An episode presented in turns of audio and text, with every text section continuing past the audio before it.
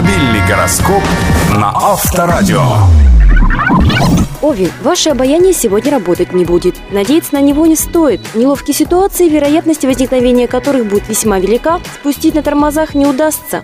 Телец, сегодня, горя желанием все изменить, вы можете основательно наломать дров. Вспомните правила бритвы Акама. Не стоит приумножать сущности сверх необходимости.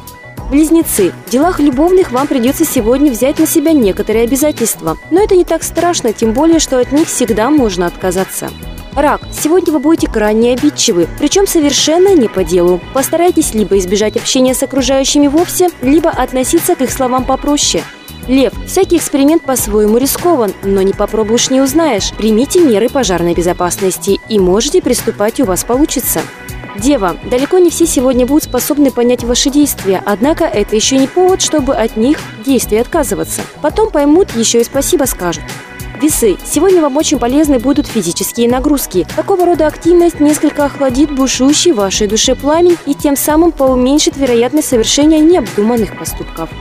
Скорпион. Сегодняшний день предназначен для плодотворного сотрудничества, а уж с кем именно выбирать вам. Ни в коем случае не вступайте в споры и не распространяйте сплетни. Это обернется против вас.